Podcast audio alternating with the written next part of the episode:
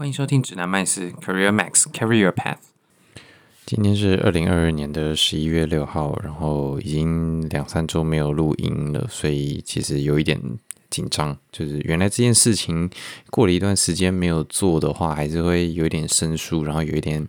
紧张。但是最基本的东西还是记得啦，就是要确认麦克风的输入端有没有有没有正确的对到这个、呃、外接式的麦克风这种。那嗯，最近的话，我是发现了，因为我去习惯暴食嘛，然后手就会长茧。那长这个茧，只要没有太厚的话，它不会翻起来。就是在攀爬的过程中，它不会翻起来。其实基本上也没什么大碍，那就是顶多手会感觉到中间手指头中间有一块，例如说靠近掌根的地方，可能会有一块特别凸、特别厚的点。然后啊、这种。以前我也不太在意啦，然后但是前阵子有一次就攀爬的时候，它真的就翻起来了。然后其实翻起来之后，当下是还蛮痛的。那如果碰到水的话，应该就是会痛到快快哭出来那种痛。但是它又没有流血，就蛮酷的。就是你有一层很厚的皮突然被。被剥掉的那种感觉，然后里面变得很敏感，但是它并不是受伤的那种流血，所以就人工皮，当下是用人工皮贴起来，然后呃就可以正常的洗澡什么的，然后隔天撕下来之后，人工皮撕下来之后就可以正常碰水了，所以其实它基本上没什么伤口，它就是把表面的一些组织可能呃愈合起来，那就。碰到水就不会痛了，然后就没什么差别了。那接下来就是把这个厚的皮，大概稍微呃边缘，就是因为它它掉下来了嘛，就是它也不是掉下来，它翻起来了嘛，所以就要把它剪掉，然后边边修一下这样子。那我仔细去量过那个皮哦，那个皮其实很厚，大概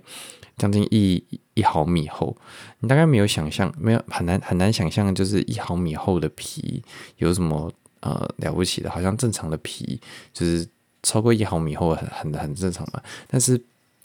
那个一毫米厚的东西，纯粹是一个茧，就是死皮，就蛮酷的。就是其实它的厚度是比指甲还厚的，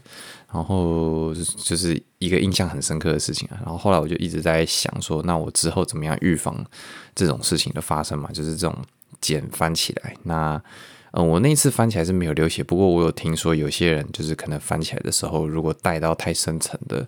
呃，这个呃表皮的话，可能会到流血的状况，所以我那次运气算还不错。那我就很怕说，哎，之后又会有类似的状况，然后可能会流血。我这个人最怕痛了，那所以我就后来就发现说，有一种东西叫做干皮刮刀。干皮推刀、干皮刀，我不知道，反正就是干皮什么什么的。那这个干是不是不是干尸的干？呃，干尸有点奇怪，嗯，就是僵尸的那个那个干尸嘛，没有，就是干浴室干湿分离的那个干，哦、不是那个干啊、然后是那个甘甜的甘啊、就是东西很甜、甘甜的那个那个甘干皮，它的它的。呃，皮就是皮肤的皮，然后它的作用的话，就是它通常啦，前面就是一个有点像小小的 Y 字形的呃切口，它不是剪刀，但它的边缘那个 Y 字形切口的内缘应该是蛮锐利的，就是呃可以直接把这个死皮推起来。然后因为你的你呃以前可能人家推的通常是推手指附近，就是。呃，手指头靠近指甲周围也会有一些比较厚的呃老废角质嘛，那应该算是角质啊，就是你讲死皮好像有点难听，但它就是呃比较老旧的一些角质。然后如果比较厚的话，也可以用这个干皮推刀哦、去处理。那我是看到网络上有人说，就是他们用这个东西来去手指头上面的茧，然后发现效果出奇的好，所以我就一直也想要买一支来看。来来试用看看呢，然后，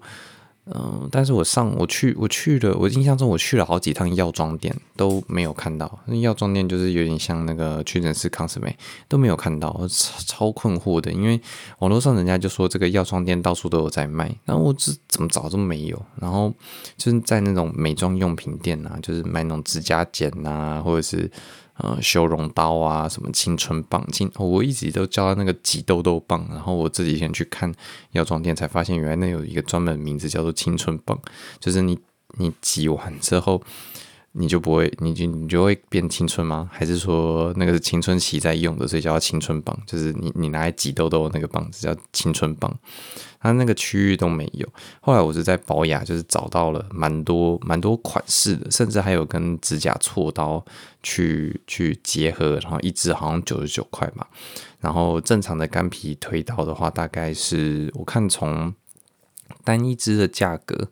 从六十九块到一百多，好像都有，但也没有特别贵。然后有一种，我就买了那个复合式的，就是九十九块，两两种功能，就是可以拿来锉那个指甲锉刀，然后还有那个干皮推刀，然后我就拿回来试。我目前觉得效果还不错，但是可能我呃这个去去剪的技术没有很好，所以可能表面摸起来还是会有一点。嗯，痕迹吧，就是跟用指甲剪剪起来的感觉还是还是不一样。这个这个的触感还是比指甲剪剪还来得好，因为指甲剪剪的话，你那个会有很明显的一横一横的沟槽的感觉嘛。那用干皮推刀的话，它理论上也是类似的机制，只是因为它每一次推其实都只推掉薄薄的一点点厚度而已，所以嗯、呃，它的那个呃那个叫什么？沟槽的感觉不会比指甲剪来的更明显。然后讲到指甲剪，我就想抱怨一下，就是我去保养的时候，我就顺便买了那种，就是好像叫贝印吧，就是一个蛮有名的牌子做指甲剪的。然后一支指甲剪，小号的指甲剪大概也是要一百五十九块。然后我之前在虾皮上也有买过，好像快三百块的那种，就是什么。酱汁剂还是什么的，就是那种好像很厉害的指甲剪，结果这两支指甲剪都让我超失望的。就是我，尤其是那个虾皮上三百多块，还是还是一百多块，反正就是原价可能要六百块，然后虾皮上就是会特别便宜嘛。然后我就在想，就是是不是我在虾皮上面买到假货？因为那个剪起来，那个剪完之后，就是它它力是够力的，就是你可以把指甲剪断，但是它那个。切口不是指甲剪的那个剪刀口的地方，就是会有一两个缺小缺角，然后会让那个指甲的那个断面没有那么舒服，然后甚至用锉刀锉，我用锉刀锉完哦，那个那个呃。勾衣服就是会勾住那种弹性布料啊，或者是那种那种纤维，就是那个叫什么人造纤维的那种感觉，都都还是在，然后都整个超不舒服的，超不喜欢的，然后觉得怎么那么贵，然后就去那个宝雅买贝印这一款。那贝印的这个指甲剪，我想说我在宝雅买至少不会买到假货吧？虾皮如果那个真的是假货，我就认了。然后在宝雅至少不会买到假货吧？我就买，然后回家试试看，是比。是比在虾皮买的那一只好一点点，但是还是有那种不连续的感觉，就是有的时候它会突然有一个小切口，或者是有一小丝那种指甲没有被完全剪断的感觉，我就觉得怎么会这样？就是这跟我以前印象中好像从日本带回来一只背印吧，那个感觉是完全不同的，蛮奇妙的。如果大家有什么好用的指甲剪的品牌，然后。不要太贵的，嗯、我知道双人牌有些还不错，可是双人牌有时候太贵了，就是实在是买不下去。好，那今天的话，我们来聊一下，就是面试过程中你会遇到的另外一件事情。大概通常面试、呃，或者是说整个求职的过程中，你可能会面临的另外一件事情啊，嗯、因为通常我们在安排。呃，或者是求职过程的时候，我们在安排跟 HR 安排面试的这些时候，通常就是不外乎是技术型的面试，然后再来是那种呃行为性的面试，就是所谓的 behavior interview。那技术性的面试的话，就看你面试的是什么产业。如果是软体工程师的话，就是 coding interview 嘛。那如果是一些呃 strategy。呃，策略相关的职位，或者是那种管理顾问公司的话，他就会考 code 呃 case interview。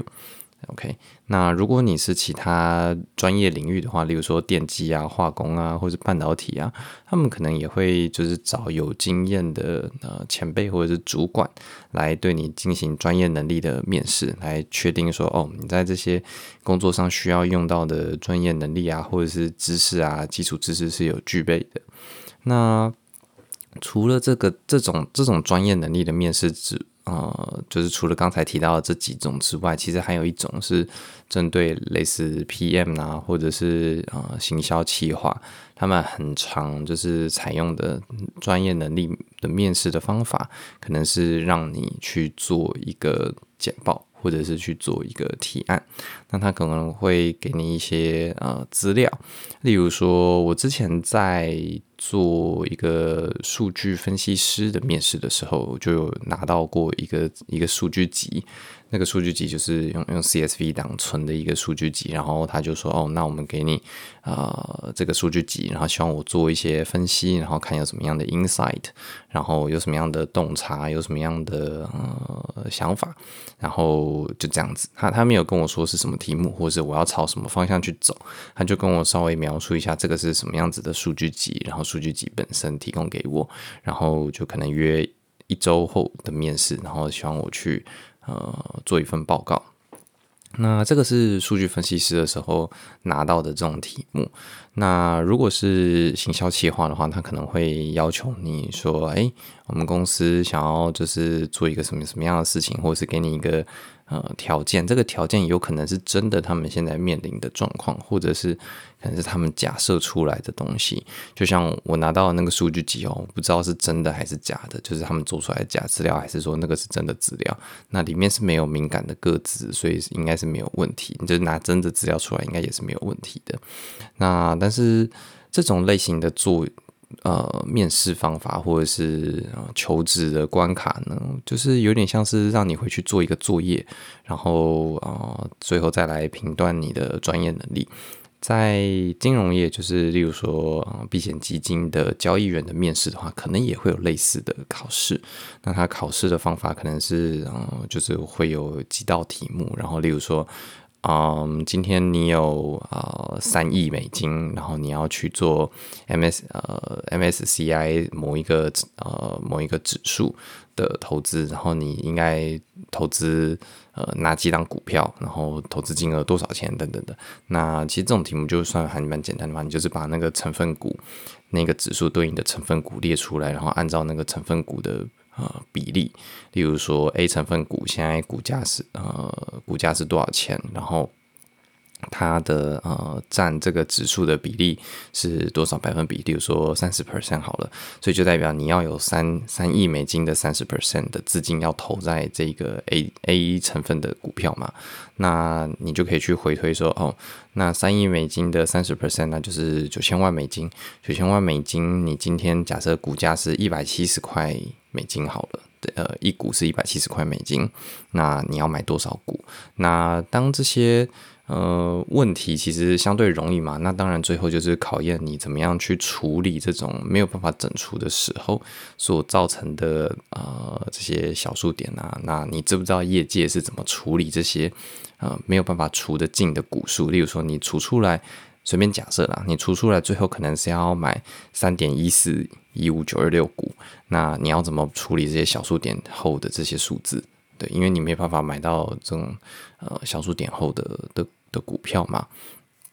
OK，那回到我们的的呃问题，最主要就是这种问问题的面试或者是作业类型的面试，你要怎么处理？那通常的话，基本上就是按照他的要求去做这个作业嘛。但是其实坊间有另外一种声音是，特别是针对行销企划类型的，因为他们常常要求的东西可能会是一个提案。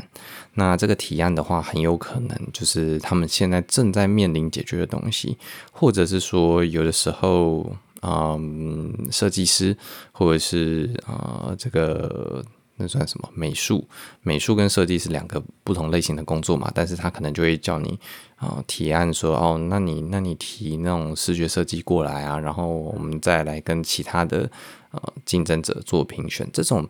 呃，除了发生在面试之外，也有可能会发生在那种。呃，案子的竞标里面哦，就是厂商提案，提案之后，我才会去选一间最有利标。那最有利标的话，当然就是包含了我最喜欢谁的提案嘛。那又或者说，最后大家的提案哦，呃，我都不不不不采取不购买，然后但是我默默的就把这个提案收下来，放在口袋里面，然后有一天可能就拿出来用，或者是马上就拿出来用。那所以行销企划的人有时候在面临这些题目的时候，会遇陷入一个两难。你如果啊、呃，做的这是真的非常的好，但是对方其实是没有要发 offer 给你的，他只是想要多一点人来帮忙思考他现在遇到的这个难题要怎么处理。那所以他找了面试的人来，就是帮他解决这个问题。那他其实是没有要录取任录取任何一个人的，这是有可能的。那是我自就是从业至今也是真的有听过这样子的案例。那但是站在求职者的角度的话，我觉得你不用想太多。你如果真的想要进这间公司，那基本上我认为你也是相信，就是因为应该没有人会想要进一间就是风评不好或者是品性不好，就是这种会窃取求职者提案的一间公司嘛。如果你已经有听说这间公司有过往不好的案例，你可以斟酌一下，这是不是你还是你想要进的公司？如果是。那你就好好的去完成你的提案。那最后如果没有成功的话，也也不要埋怨，因为这是你想要的东西，你只是没有得到。那如果你发现你有听到这样子的风声，就是这是一间会窃取你提案的公司，你面试的时候的提案的公司，那你可以思考一下，你是不是真的那么想要这份工作，还是说这个工作公司你干脆这种会叫你在面试的时候就给你。一个题目，然后要你提案的公司，你是不是就不要不要去了，就不要继续面试了？这也是一个方法。你也可以就是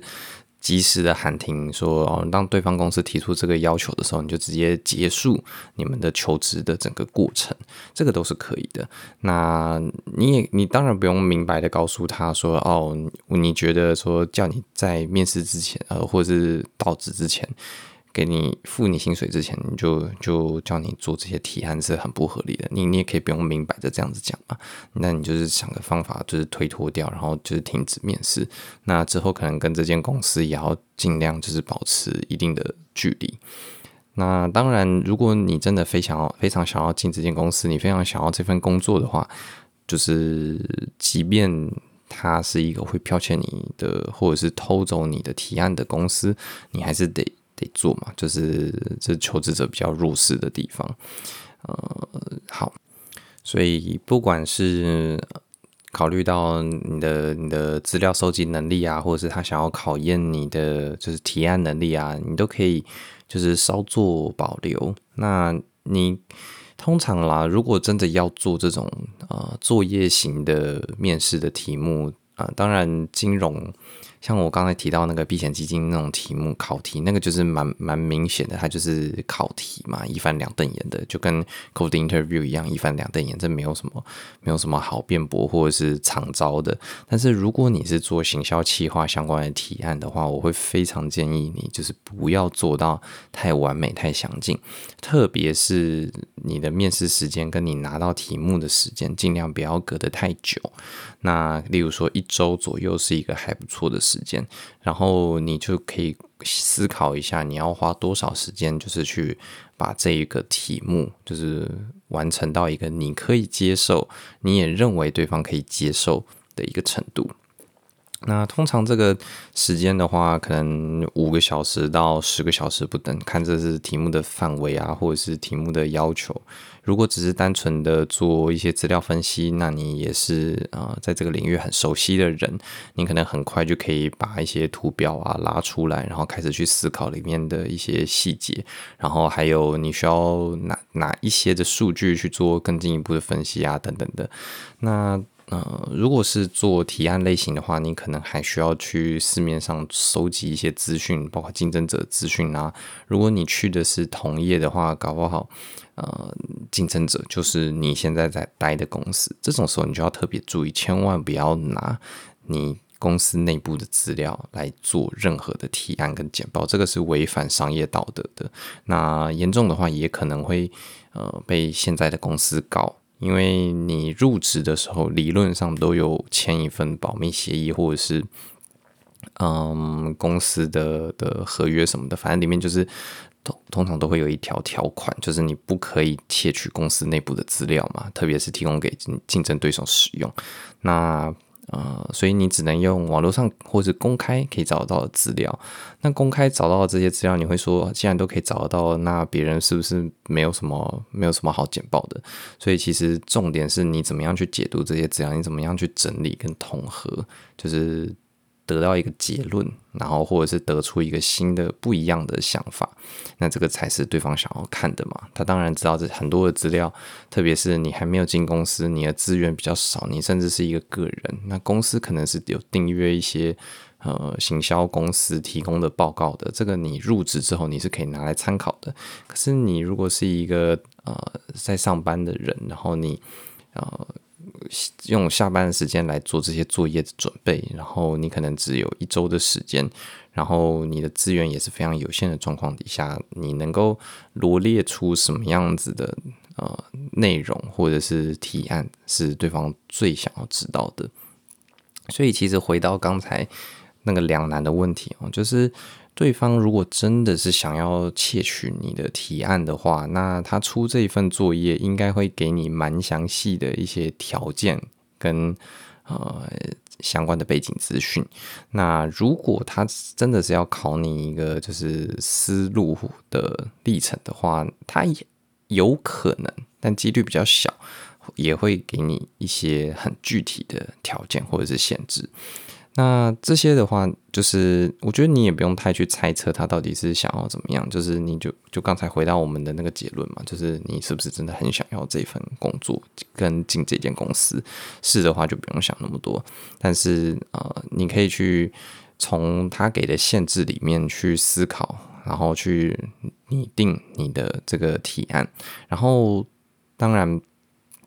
提案本身，因为我刚刚讲了，你必须要限制你自己使用的时间，你也不能就是为了这个面试就请假，然后做很多分析跟研究嘛，然后到时候做得很完美，但是对方没有要录取你，那你也会觉得很难过。所以就是有限的时间做出有限的成果，那但是要你自己满意，而且呃你。对方会不会接受的话，其实选择权呃决定权不在你手上，所以你也不用放那么大的得失心。因为这种作业型或者是提案型的题目，你如果有在公司内部提案过，你就知道这个本来就是很吃你的听众跟你的想法有没有契合的，所以还是会回到你的听众，也就是你的面试官的身上，他到底是不是对你的想法提案是是满意的。然后呃，如果因为这个题目的类型实在有点太多了，所以我好像也没办法给出一个蛮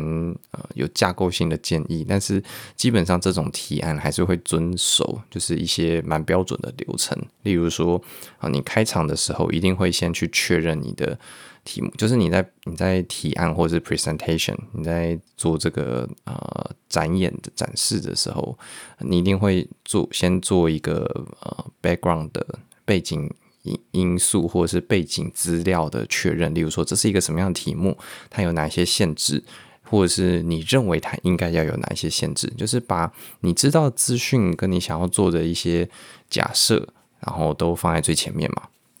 那针对这个命题，你往下开始做拆解啊，然后开始去分析等等的，然后最后你可能找到了某三个 point。某某三个 pain point 就是某三个痛点，是这个企业在呃这份提案里面可以去切入的。那针对这三个东西，你怎么样去做呃优先序的排序？你考量了哪一些因素？然后所以你。排序可能是呃 A 提案是最后面再再去考虑的，B 跟 C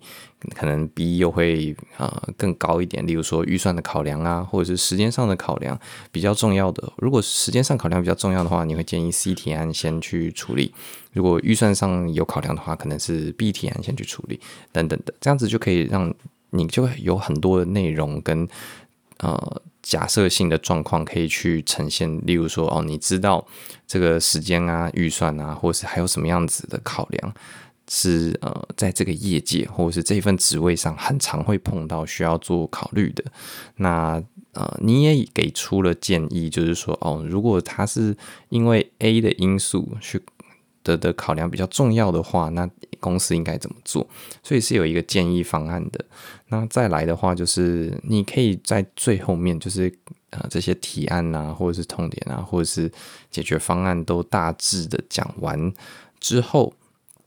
你可以再补一个呃，算是小小的段落吧。就是说，如果你还有更多的时间跟资源的话，你会希望有什么样子的资料，或者是找到什么样子的资源？例如说，可能是跟某一个部门拿呃一些资讯，或者是你希望可以从资料库里面得到什么样子的资料？如果贵公司是有收集这样子的资料的话，或者是说，诶，如果贵公司有买一个什么样子的资料库的话，你想要从那个资料库里面拿到什么样子的研究报告啊，或者是拿到什么样子的资料？然后什么样子的呃资讯去帮助你做更多的判断？然后这个判断是加汇到哪一个提案里面，或者是针对提案里面哪一个不太清晰的地方，你希望用到这份资料？哦，那不管是研究报告或者是数据库，其实都是都是可以呃去做这样子的陈述的。那这样子的话，其实你会发现整个听起来的架构跟 coding interview 还是很像的，就是。呃，coding interview，我最开始有讲，它有几个步骤嘛，就是你要呃先理清你的背景条件呐、啊。那因为你回去做作业，这不是一个双向的过程，所以你没办法理清，你只能够在 presentation 的最一开始去把你的这些条件跟限制，就是去。呃，说说明出来，罗列出来，然后接下来中间这一段就是你在陈述你的逻辑嘛，你解题的过程跟思路，然后最后的话就是你针对你提出来的这个方案，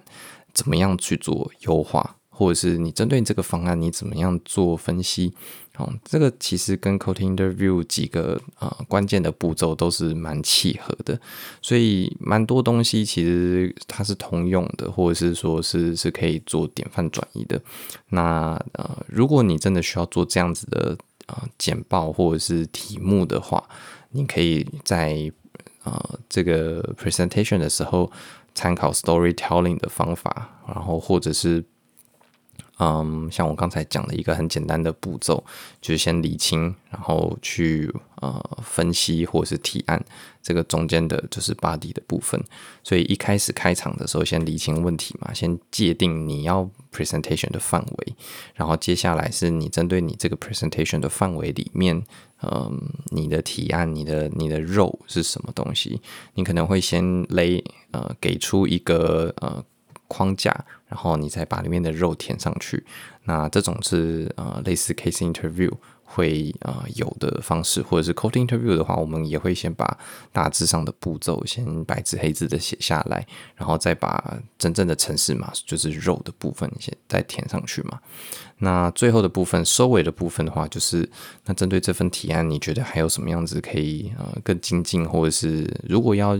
优化这个提案的话，你会采取哪一些步骤？然后，或者是说，如果这个提案还没有办法给出一个非常完整的结论的话，那是为什么？缺少什么样子的关键的资讯？那这些资讯你打算从哪里取得？那如果有更多的时间，或者是有什么样子的资源可以帮助你，让这个提案可以更完整？这个都是可以讲的。那呃，最后一个部分，最后一个。段落就是这个收尾的部分，我觉得特别重要，因为我们前面讲说你的时间可能有限，然后再来你如果你是真的就是不想要讲的太细或是太完整，避免你的提案被窃取，然后不录用你的话，那你基本上后面这些步后面这个收尾的部分，你就可以多讲一些，你前面的骨架你可能就不用讲得太多。因为呃，正常来说，这种提案或者是呃行销企划的的这种提案性的作业来说，面试作业来说，它最主要还是要看到你的思考架构跟啊、你知不知道什么样子的要求是合理的。例如说，你提了某一个呃数据库，好，假设是 Bloomberg 好了，但是你们是一个呃非常新创的公司，也不是做金融相关的，结果你却说要买 Bloomberg。的的呃资料库，然后只为了做一个呃假设啦，这个 scope 大概呃预算大概可能是二十万台币的的一个一个规模的案子好了，结果你却要去买 Bloomberg 来做这件事情，那可能就是不是一个很好的选择嘛？那你可能在呃优化的时候，就是优化哦，也不是优化，收尾这个阶段的时候，你可能就不用提这种提案，或者是说哦，如果刚好公司已经有的话，可以拿来用，但呃，如果是要购买的话，就不用嘛。所以这个都是让你